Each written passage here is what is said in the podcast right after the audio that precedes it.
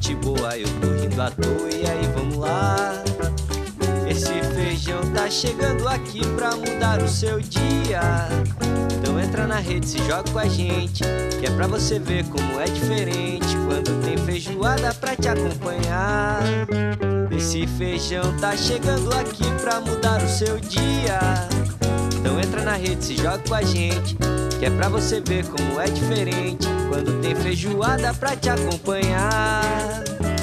Para você ligado no Feijoada Completa Podcast, eu sou o Luiz Felipe, falando diretamente de São Paulo, e hoje a nossa pauta é Afeganistão, um tema que tem dado o que falar nos últimos dias, principalmente pelas cenas chocantes aí transmitidas mundo afora é, de, de uma crise humanitária né, que tem ocorrido lá já há alguns dias.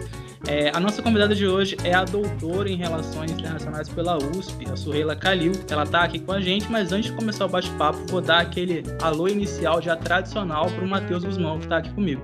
Como é que estão as coisas aí, Matheus? Salve, salve Luiz Felipe. É, boa tarde, bom dia, boa noite, bom momento aos ouvintes do Feijoada Completa. Agradecer já de antemão a presença da professora Surreila, que vai nos ajudar a digerir a gororoba do que está acontecendo no Afeganistão e que a gente possa tirar as nossas dúvidas, as dúvidas dos ouvintes. É um tema muito complexo, mas que é importante a nossa reflexão e saber de fato o que está acontecendo naquele país e suas consequências. Vamos lá, muito animado. Vacina para o povo. Valeu, Luiz. Vamos nessa então. Surreila, muito obrigado por atender o nosso convite. Seja muito bem-vinda ao Feijoada, a casa aqui é sua.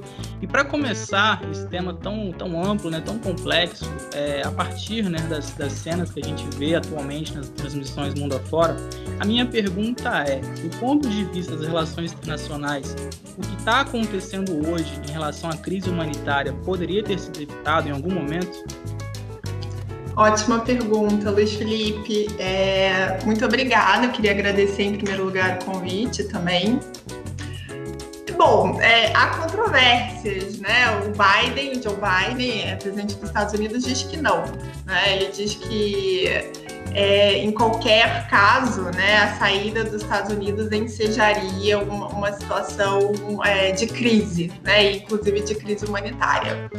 Embora os críticos venham alegando que essa saída ela poderia ter sido melhor é, organizada, né? Afinal de contas, é, embora tenha, a gente veja análises comparando com o final da, da, da guerra do, do, Vietnã né, e a retirada de Saigon, não é exatamente o mesmo contexto. Naquele momento, sem dúvida, a, os Estados Unidos estavam em fuga, né? E, efetivamente, a gente tinha a morte de, de é, né, de um, uma quantidade expressiva de, de soldados americanos, que não é o que acontece agora. Né? Então, é, acho que dá para a gente ter aí uma, um parâmetro, né? Se a gente comparar com essa com o final da Guerra do Vietnã, afinal de contas também foi uma guerra muito difícil para os Estados Unidos, assim como a Guerra do Afeganistão, em, em diferentes momentos, em diferentes proporções, mas guerras difíceis.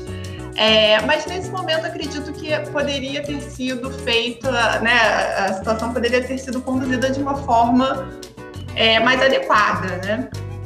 É, professora, a gente vê muitas pessoas falando que seria talvez inevitável que o Talibã voltasse ao poder é, depois da retirada das tropas americanas, mas que a forma que foi essa retirada acabou acelerando o retorno do grupo extremista islâmico. É isso mesmo? É, o Talibã iria voltar de toda forma? Ou foi o erro estratégico dos Estados Unidos da retirada rápida que fez com que o grupo voltasse? Olha, eu acredito que sim, porque se a gente acompanha os relatórios, os estudos, né, que eles vinham já evidenciando que o Talibã ele não estava derrotado. É, ele tinha recuado, mas ele estava presente em, em regiões inóspitas.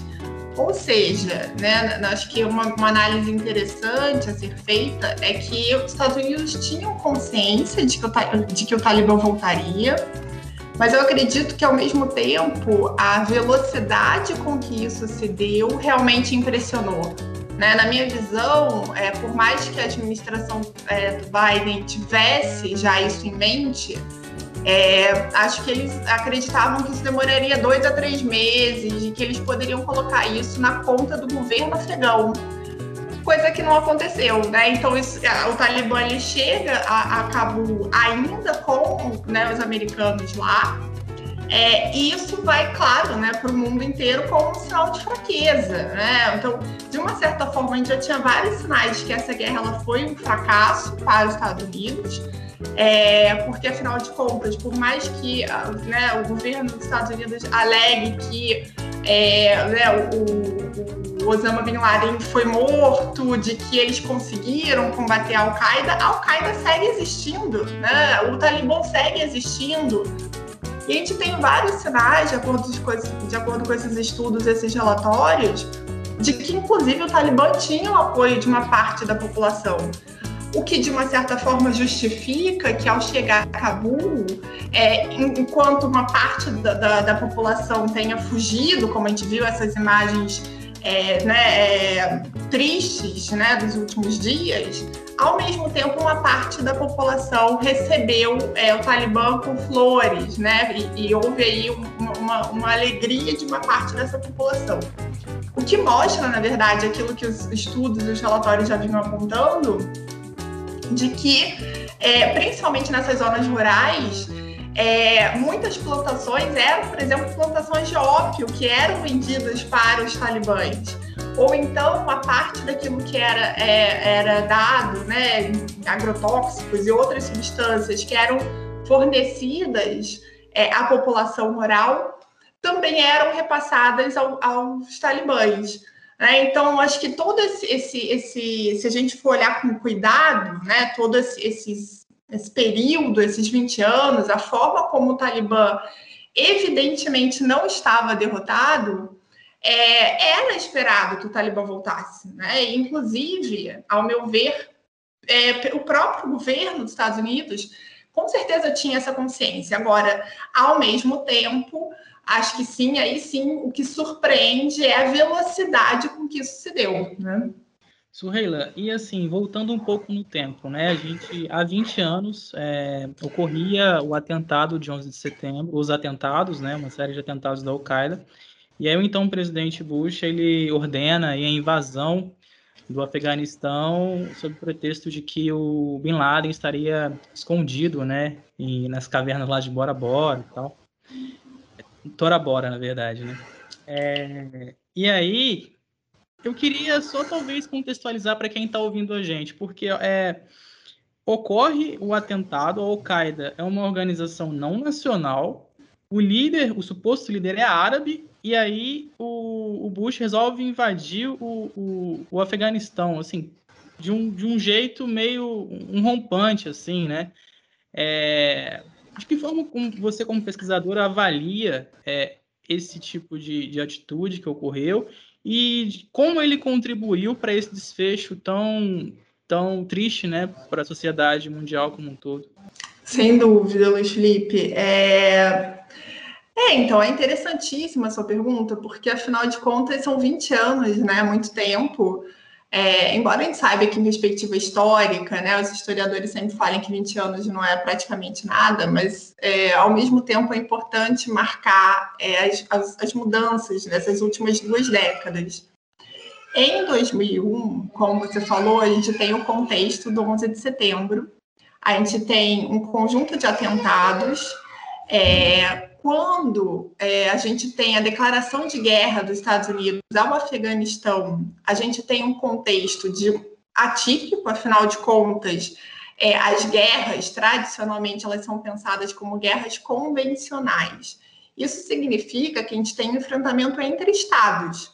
Né? Então, o que era legítimo, se a gente pensar historicamente, é que um Estado, é, ao atacar um outro Estado, esse Estado atacado pode responder também né, em legítima defesa, e essa guerra, então, é, tem início. Nesse caso, não é o que acontece, afinal de contas, os Estados Unidos não são atacados pelo Afeganistão, pelo governo, pelo então governo, é, eles são atacados por uma organização, é, né, uma organização terrorista, uma, uma, uma organização extremista, é, e que está em alguns países, na verdade, não só no, no, Afeganistão, inclusive importantes lideranças eram, inclusive, sauditas, né?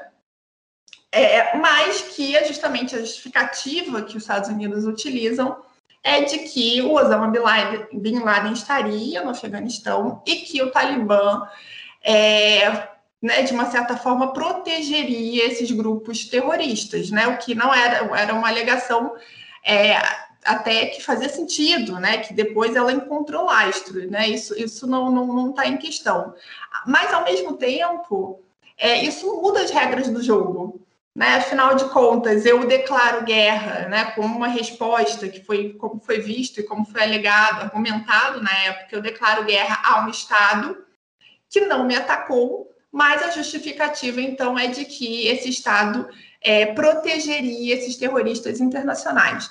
E aí eu gostaria de remarcar que isso, naquele momento de 2001, isso, isso gera muito, é, muita preocupação no mundo, gera uma instabilidade mundial também, é, não só por conta da guerra do Afeganistão, mas também por conta da guerra do Iraque, que viria em seguida, é, e que é, é considerado um desdobramento da guerra do Afeganistão, em que os Estados Unidos, inclusive, passam por cima do Conselho de Segurança das Nações Unidas. Ou seja, a leitura dos analistas, como Noam Chomsky e outros analistas naquele momento, é de uma, de uma alteração significativa no sistema, porque, afinal de contas, a grande potência constituída, os Estados Unidos, que a gente pode discutir se é o grande hegemon, né, ou é, teria outros importantes atores, mas, enfim, independentemente da visão, os Estados Unidos é um importante player, como a gente fala, né, um importante jogador nesse tabuleiro internacional é, e um dos mais fundamentais, se não o fundamental, afinal de contas, é ele que vai pensar a, a, própria ONU, né? Se a gente for olhar aí historicamente, a Liga das Nações, o Woodrow Wilson, né? aí no início do século XX. Enfim, então é claro que ao Estado, quando os Estados Unidos mudam a sua, a sua postura, violam normativas internacionais, é, e utilizam também um discurso de uma espécie de estado de exceção internacional que justificaria né, a violação de normas internacionais, de direitos humanos, inclusive, é, para o combate ao terrorismo internacional. Então, esse era o contexto da época.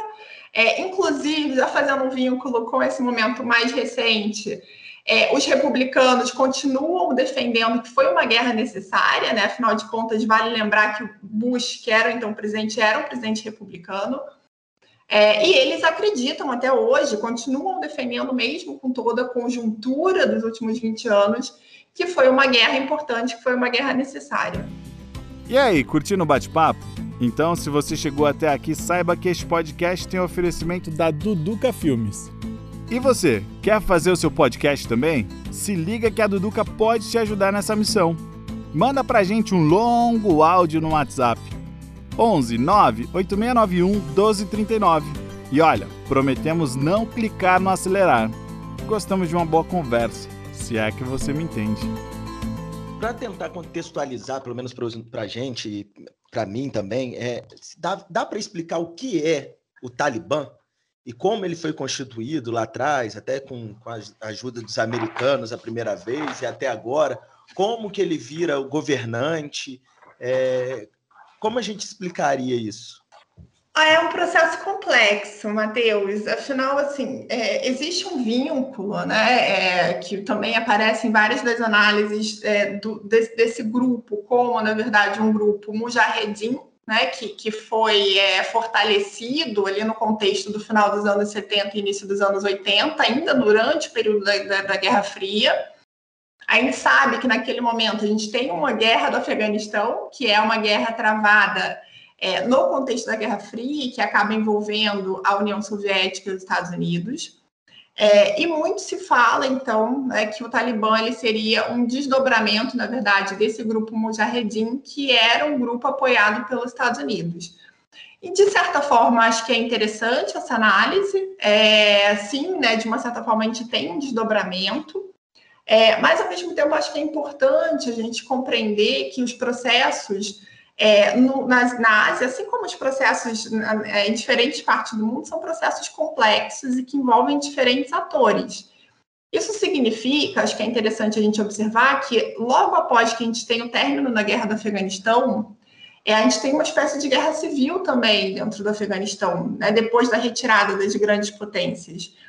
Isso vai levar a, a enfrentamentos entre diferentes grupos e a constituição do Talibã, ele na verdade se dá a partir dessa herança desse grupo Mujahedin, mas junto com outros grupos é, pertencentes ao Afeganistão e não só ao Afeganistão, mas também ao Paquistão. Né? Então, alguns estudos, como por exemplo um estudo publicado pelo Fernando Branco, ele também é também professor da UFRJ, mostra que é, a gente tem a maior parte de, da, da, composição desse grupo talibã hoje em dia, ele vem é, do, do, Paquistão, na verdade. Né? Então é interessante a gente observar essa, essa complexidade, né? acho que é importante a gente remarcar isso.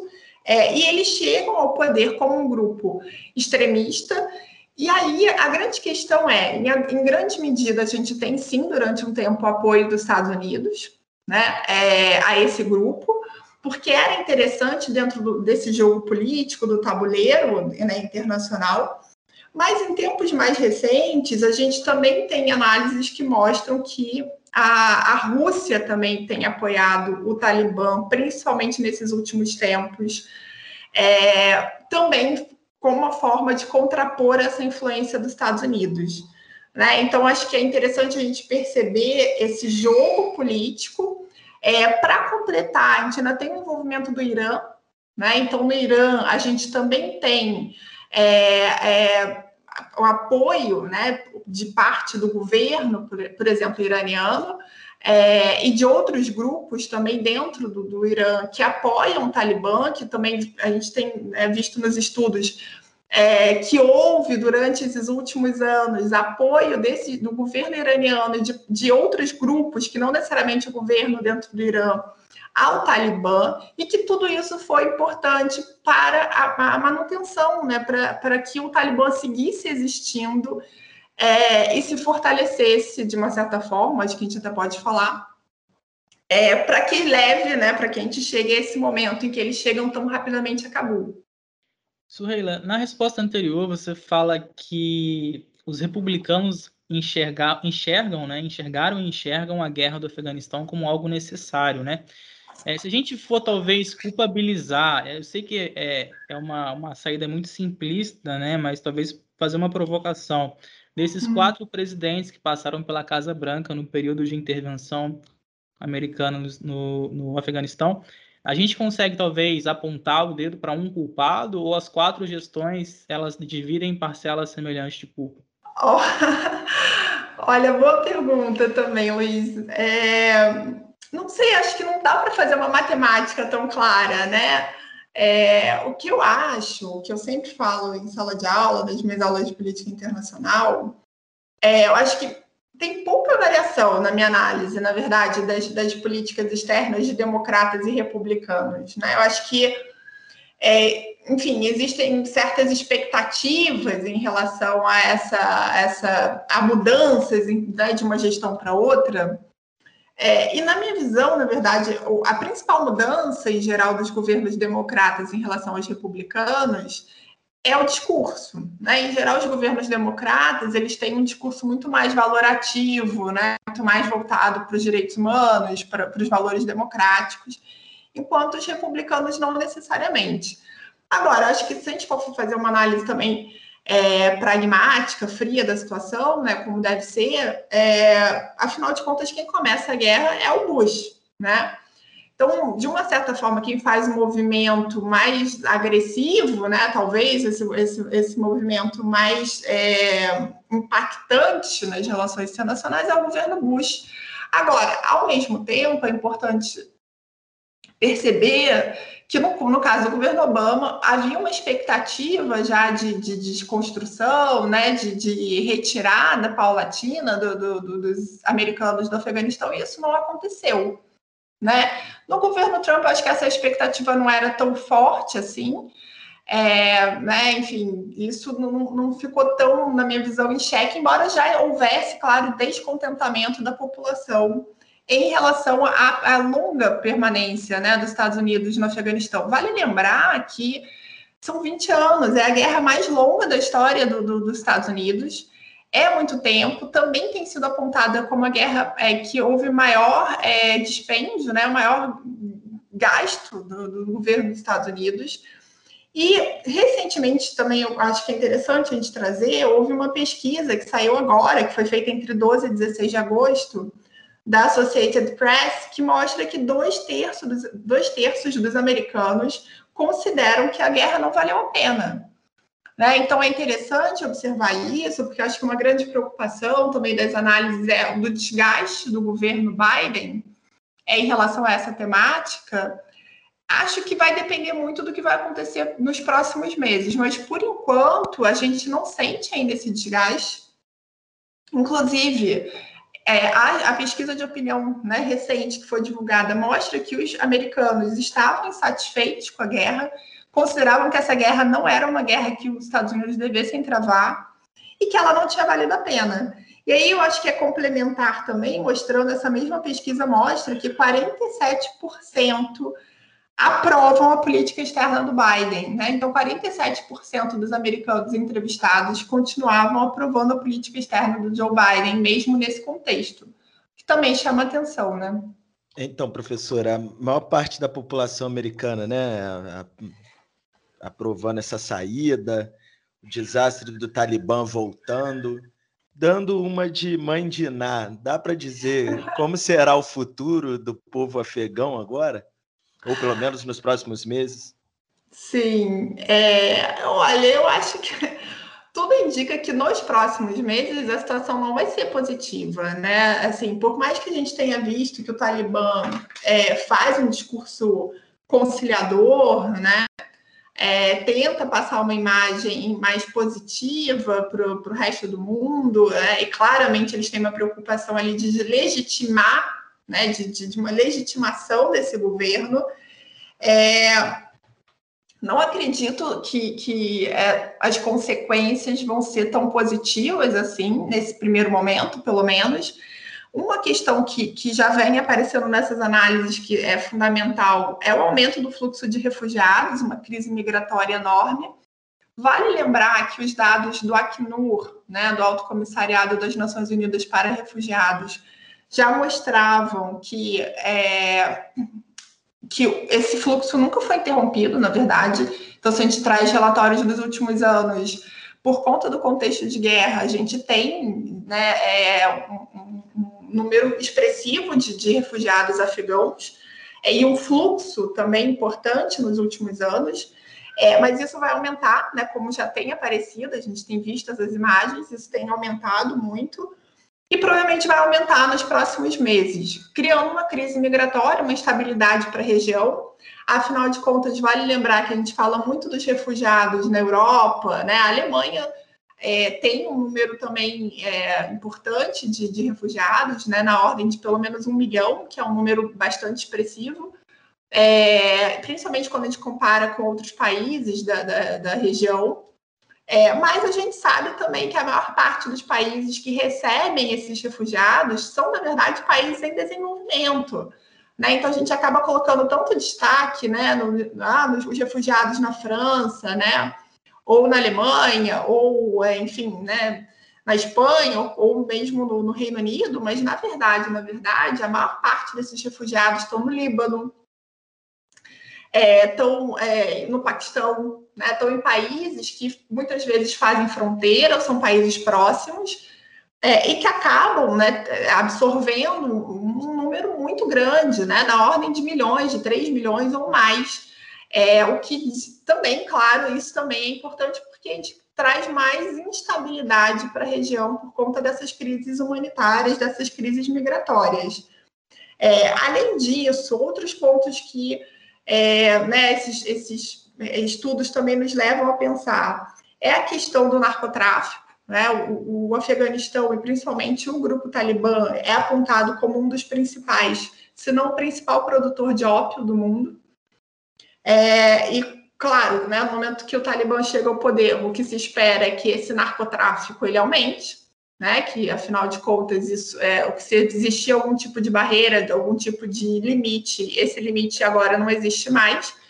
Então, é esperado também que a gente tenha uma, um aumento do, do narcotráfico. É, e além disso, acho que né, não talvez não imediatamente, mas é, o que também de uma certa forma se espera é que é, o, o, Afeganistão volte a ser um, um, lugar que abriga terroristas, né? Por mais de novo que o Talibã diga hoje que não é, né, eu acho que é muito complicado pelas relações, pela própria estruturação do grupo, que é, não haja eventualmente, é, de novo, o abrigo de grupos terroristas é, no Afeganistão. E por último, eu destacaria algo que também não é menor, que é essa saída dos Estados Unidos do Afeganistão foi vista como um sinal de fraqueza dos Estados Unidos. Por mais que a gente saiba né, das alegações do Biden de que não era uma guerra que os americanos quisessem mais lutar, que não fazia mais sentido, é que economicamente não era mais interessante, que o contexto é diferente de 20 anos atrás e que não é mais uma prioridade para a política externa americana, mesmo com todos esses argumentos, é, a gente tem uma leitura muito geral né, de que é, esse foi um sinal de fraqueza dos Estados Unidos. E aí, qual é o grande problema disso? A gente sabe que a Al-Qaeda não é o único grupo terrorista, a gente tem o Estado Islâmico, a gente tem outros grupos terroristas que, de uma certa forma, é, tiveram, né, receberam ou leram essa saída dos Estados Unidos como um sinal de fraqueza e de que, na verdade, o Talibã conseguiu vencer a grande potência, né, os Estados Unidos, é, e que, né, de uma certa forma, indiretamente, a gente tem incentivo à continuidade dessas práticas, se não ao aumento dessas práticas terroristas e extremistas, né? Suheila, ficando um pouquinho aí na pergunta do Matheus, talvez complementando, né? É, que papel a vizinhança ali do, do, Afeganistão? A gente sabe que tem algumas ex-repúblicas soviéticas, né, como é, Tajiquistão, Turcomenistão, Cazaquistão, estão ali naquela região. Tem o Irã, tem a Síria, tem uma fronteira uhum. com a uhum. China, tem a Rússia mais acima, o norte, né? Qual o papel aí que, que essa vizinhança, é, nesse equilíbrio de forças, né? De que forma é, é, vai haver um alinhamento, talvez aí da China, que é a maior potência, junto com a Rússia, que se coloca sempre do outro lado, assim, no, no tabuleiro, quando a gente fala de Estados Unidos. Como você vê esse alinhamento aí da, da região é, e qual o papel a ser exercido, principalmente pela China no futuro, quando o assunto é Afeganistão? Pois, é uma ótima pergunta também, gente. Excelentes perguntas. É...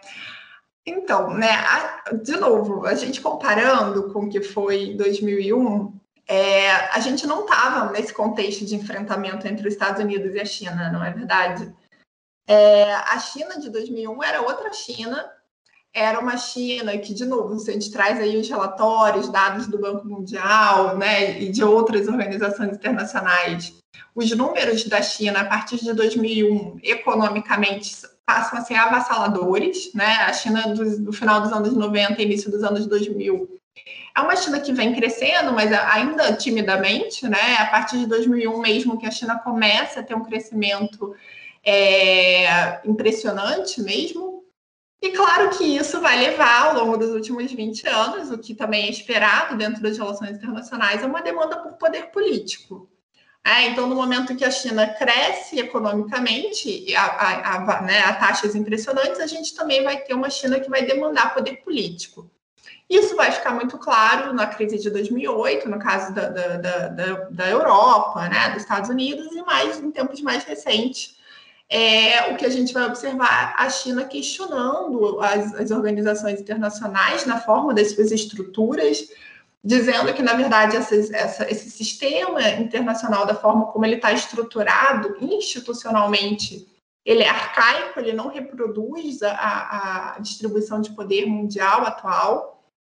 E isso é o que, inclusive, vem sendo apontado como um dos motivos para a criação do Banco de Desenvolvimento dos BRICS, que foi, foi visto como um concorrente do Fundo Monetário Internacional que é praticamente né, dominado pelos Estados Unidos, que tem aí no processo decisório de maioria qualificada, né, de 85%, ele é o único país com poder de veto, com cotas parte né, de aproximadamente 16%. Então, só para a gente entender todo esse contexto, de uma China que ganha é, importância econômica e ganha importância política. Esses são só alguns exemplos, né? Eu poderia dar outros. E aí, o que, que a gente vai perceber? Em 2001, a posição da China foi uma posição mais tímida, né? De uma certa forma, naquele momento, o governo chinês vai declarar é, até um apoio, né? Apoio aos Estados Unidos, apoio à guerra ao terror, é, assume uma postura mais tímida em relação a isso. A partir de 2009, com a criação dos BRICS, é, a China começa a, a, demandar maior participação, né, entendendo, é claro, condenando o terrorismo internacional, mas também questionando a forma de combate, né, questionando a forma unilateral, como os Estados Unidos muitas vezes faz isso, sem a participação de outros atores importantes, e leia-se a China, inclusive, enfim, então tudo isso, de novo, nos ajuda a compreender esse momento agora, em 2021, em que a China é, rapidamente se posicionou no sentido de abrir um diálogo com o Talibã, o que foi visto por muitos como uma, uma espécie de legitimação do Talibã. Né? É, é, e não, isso não está só na conta do, do, do, do, do, né, do governo chinês, isso também aparece quando a gente olha para a Rússia, né? Então, a Rússia também começou um diálogo com o Talibã. Inclusive, os analistas também, essas análises vêm apontando que é, Qatar também foi, de uma certa forma, um equívoco, no sentido de que os Estados Unidos sentam para dialogar com o Talibã também. E muitas vezes esses, essas conversas né, desses países, desses governos, acaba se dando sem o envolvimento da, do governo afegão, né, que foi rapidamente é, desconstituído com a fuga do presidente afegão do estado, do, do, perdão, do território afegão. Enfim, então o que a gente né, pode ver ou esperar no caso da China é, é primeiro, né, o que a gente tem visto, que é um, um diálogo com, com o Talibã. É, eles também acabam defendendo algo que não é inovador na política externa chinesa. A China é, historicamente defende o princípio da não intervenção e o princípio da autodeterminação dos povos. E mais uma vez o governo chinês se utilizou disso, né, defendendo, na verdade, que é, o, Afega o, Afeganistão tinha o direito a, a, se autodeterminar e a decidir sobre o seu futuro. É, e também já sinalizou com relações amistosas e de cooperação. O que eu acho que a gente pode ler para além disso, né? A gente sabe da questão uigure, né? Em algumas regiões é, da China, a gente tem um enfrentamento, um combate do governo chinês em relação também ao extremismo islâmico. É, e o que a gente também pode perceber a partir daí é que um diálogo, talvez, com o governo talibã, né, dos talibãs, é, poderia, de uma certa forma, trazer algum tipo de, de não controle, acho que é uma palavra muito forte, mas é, uma expectativa né, maior aí do governo chinês de impedir eventuais fluxos é, de terroristas para o, o, o, território chinês. Né? Então, também acho que é uma estratégia de tentar é, não contribuir, não piorar a situação, né, no sentido de virar as costas para o Talibã e, eventualmente, piorar a situação que existe também do terrorismo em, em, solo, é, em solo chinês, né, em determinadas regiões, pelo menos. É, e também, eu acho que uma outra questão que eu acho que é importante da gente apontar é que é, para a China, assim como para a Rússia, de uma certa forma, ter a presença dos Estados Unidos naquela região não é positivo, né? Afinal de contas, são países que sempre pensaram na, na Ásia, de uma forma geral, como é, algo que que lhe diz respeito, né, que, que seria uma espécie de área de influência né, desses países. E eu acho que é interessante falar não só da Rússia em relação a isso, mas também da, em relação à China. Vale lembrar que durante a, a, a Guerra Fria, um dos pontos de atrito entre Moscou e Beijing foi justamente essa ideia da China de que é, a China jamais seria um Estado satélite da Rússia, né? Do, do, que seria, do que era essa União Soviética da época. A China sempre demandou, mesmo com a República Popular da China, é, uma posição de destaque, uma posição de prestígio. Ah, então, acho que a gente entendendo um pouco desse processo histórico, de uma certa forma também, por mais que tenha um problema agora com a questão talibã, também existe um, uma, uma certa visão positiva em relação à saída dos Estados Unidos. Afinal de contas, o que tem sido lido é que a China começou a ocupar esse vácuo de poder deixado pelos americanos e com isso vai aumentar a sua área de influência na região. Né? É, professora, a senhora citou a questão do, do que os chineses estão falando, né, do povo afegão escolher seu próprio futuro, esse apoio do ou, ou no mínimo voltar a ter relações ou ter relações a China, a Rússia com, com o Talibã. Eu tenho um certo preconceito, professor, que eu sempre acho que nisso tem, além de contexto geopolítico ou posicionamento mundial, uhum. teria mais coisa envolvida, como forma de desenvolvimento, dinheiro para o país, etc.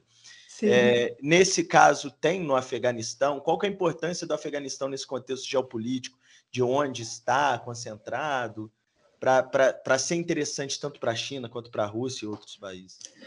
Sem dúvida, né? Claro, se a gente for olhar para os teóricos geopolíticos, todos, né? E aí tem, enfim, algumas é, visões que a gente pode trazer dessa, dessa localização estratégica do Afeganistão, né? E que historicamente ele teria sido aí um local de disputas geopolíticas é, ao longo da história, né? E ao longo da história mesmo, né? De muito tempo atrás até tempos mais recentes. É, sim, né, acho que a questão da, da, própria localização pode ser, sem dúvida, um elemento a, gente, a ser considerado em termos geopolíticos. É, também a questão de algumas matérias-primas, como, por exemplo, cobre, né? São questões que também acabam aparecendo nesses escritos, no, nos relatórios. É, mas eu também destacaria, eu acho que, de novo, além da questão territorial, estratégica, né, em termos de, de, posicionamento, afinal de contas, não é segredo que a, a, China quer estabelecer uma nova rota da seda também, né, tem a estratégia internacional da, de inserção da China One Belt, One Road.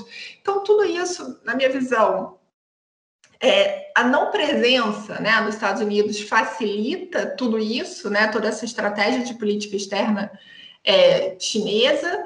É, quanto menos os Estados Unidos estiverem na região, na minha visão, melhor para atores como a China e os Estados Unidos, afinal de contas, eles vão, é, perdão, para a China e para a Rússia, afinal de contas, eles conseguem exercer e controlar da forma como eles entendem que é mais interessante para as suas estratégias de inserção e para o seu poder.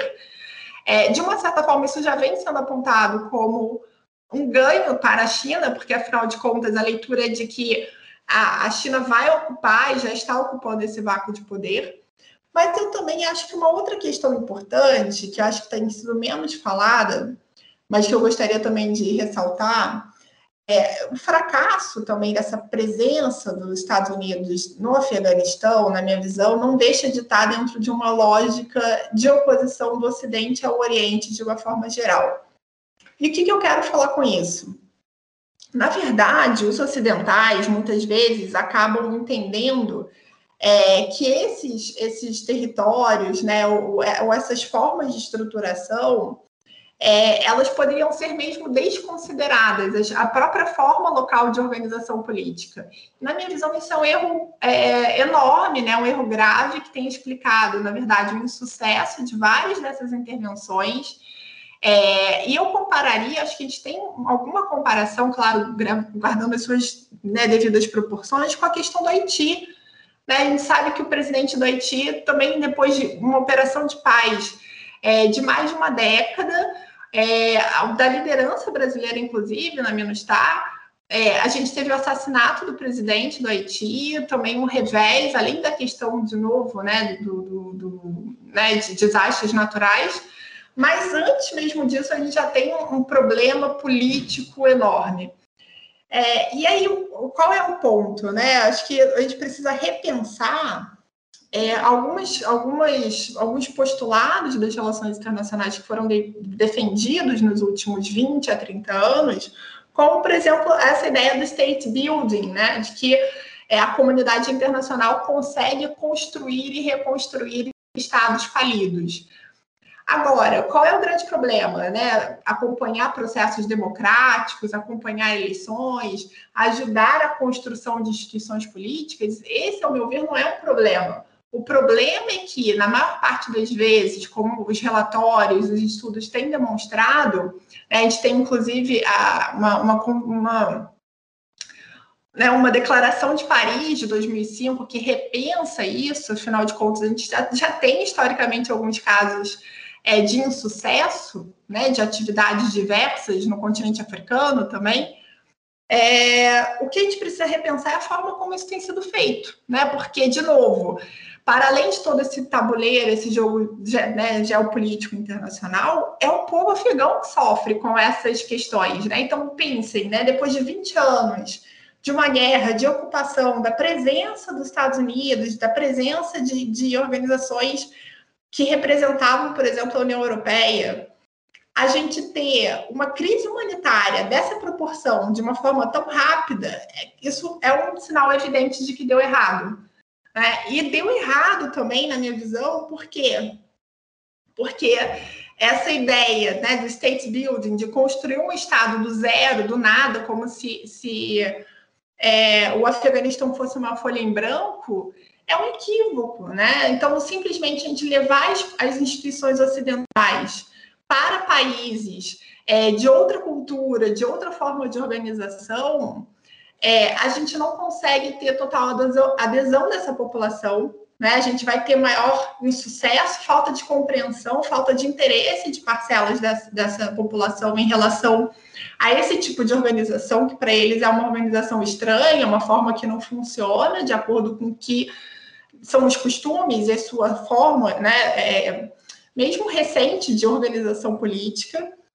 E acho que a gente precisa repensar, né, se a gente quiser efetivamente que problemas como é, esse que a gente está vendo hoje não se repitam, né, em outros momentos, em outros lugares, é como infelizmente na minha visão a gente pode ter, né, depois de algum tempo, né, em outros países.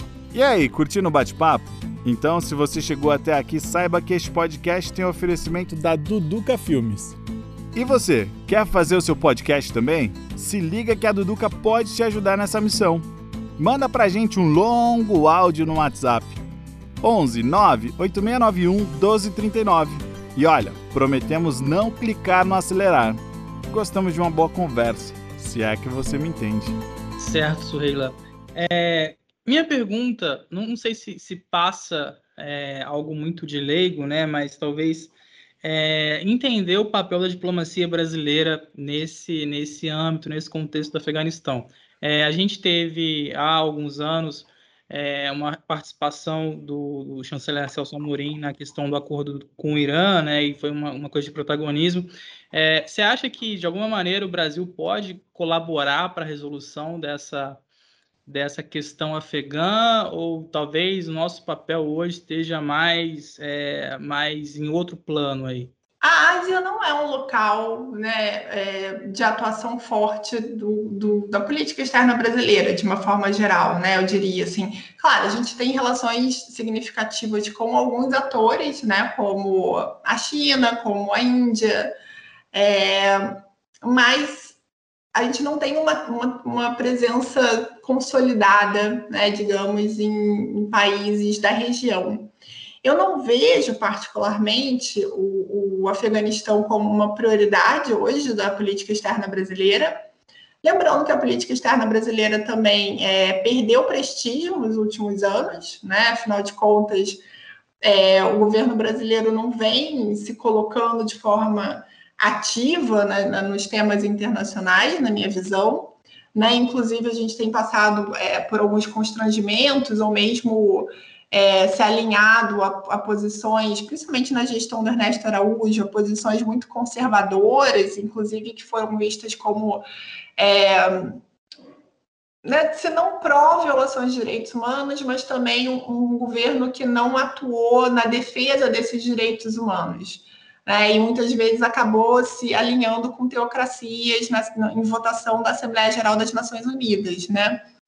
É, enfim, então, acho que o, o contexto todo da política externa brasileira não é um contexto, na minha visão, positivo. Né? A gente não tem um país atuante nas relações internacionais, que se destaque nessas relações internacionais ou nas organizações internacionais, especificamente como a ONU. É, o Brasil também não tem se destacado, particularmente, né, na, na, na questão de direitos humanos de forma mais específica. E eu acho que também a gente precisa pensar, algo que também não é menor, que o Brasil tá, tem vivido uma crise política forte, né? É, em geral, quando a gente tem esses contextos de crise política interna mais é, latentes, é, isso historicamente, em diferentes governos, a gente acaba tendo também é, uma, uma, atuação menos, menos é, de menor destaque no sistema internacional né? Porque também é esperado que esse, esse governo ele acabe tendo que se voltar para a esfera interna para tentar resolver, né? A gente está vendo tudo que está acontecendo entre o Bolsonaro, né, o STF é, e o Congresso brasileiro. É, então, também é esperado, de uma certa forma, que, diante desse contexto de crise, a prioridade seja a agenda interna e não tanto a agenda internacional. Então, considerando que o Afeganistão também não é um país que fique na, na, na, na, na rota né, do que é a prioridade do, do, da política externa brasileira, né, vale lembrar que a gente tem relações, né, historicamente, com o Afeganistão, inclusive tivemos cooperação para desenvolvimento com o Afeganistão. Então, claro, não é um país que não está na nossa política externa. Mas também acho que é correto dizer que não é um país que seja prioritário na política externa brasileira. Né? Enfim, então acho que por todas essas questões não, não vejo muito é, uma atuação, né? Pelo menos não acompanhei, né? Uma, uma... até vi, né, que o, governo Bolsonaro pediu reação da ONU, né, respeito, né? Mas nada muito, muito é, respeito às mulheres no Afeganistão, mas nada muito é, que realmente gere alguma coisa, né? Foram mais declarações, mais de cunho geral, mas a gente não tem aí uma, uma atuação mais forte em relação a isso. Certo, Sorreila, obrigado. Acho que o Matheus deu uma caidinha, mas daqui a pouco deve estar voltando. Eu sei que a pauta é Afeganistão, mas já que a gente acabou entrando aí na política externa brasileira, uma pergunta aí, tipo uma isca, né? Você respondeu, agora eu vou puxar o anzol, né? Tô é... vendo. Queria uma avaliação sua sobre essa mudança aí de rumo do Itamaraty ultimamente, né, com a saída do Ernesto Araújo e a chegada do Carlos França. Ele não se posiciona na imprensa, não se posiciona de maneira pública, não tem, pelo menos não tem acompanhado tweets dele sobre o mundo em geral, como era um pouco a postura do, do anterior, né? E talvez se você puder fazer uma avaliação para quem está ouvindo. Sim, é. Então é interessante, acho que é, Luísa, eu, eu, vejo muito na linha do que você acabou de falar, né? É, na minha visão, o Carlos França ele não é né, o Ernesto Araújo, né, evidentemente, e até porque eu acho que vai lembrar que o Ernesto Araújo, né, eu sempre disse isso nas últimas entrevistas, na minha visão ele era uma espécie de ponto fora da curva do que era esperado do Itamaraty, né? Lembrando, eu sempre cito volto a citar, acho que é, eu gosto muito desse artigo do Rubens de Cooper no livro Agenda Brasileira, em que ele fala que o Itamaraty existiam relações internacionais no Brasil antes de, existir, existirem relações internacionais do Brasil. Né? Isso significa que, na verdade, com a, com a vinda do, do, da corte portuguesa, em 1808, a gente começa a ter uma atividade diplomática forte é, no Brasil, né, no território brasileiro. E depois, com a independência, a gente tem a consolidação desse corpo diplomático. E eu gosto muito de falar disso porque para a gente entender a tradição da diplomacia brasileira, da casa diplomática, do Itamaraty especificamente, e por tudo isso chamou a atenção a, a, a forma de condução do Ernesto Araújo, né?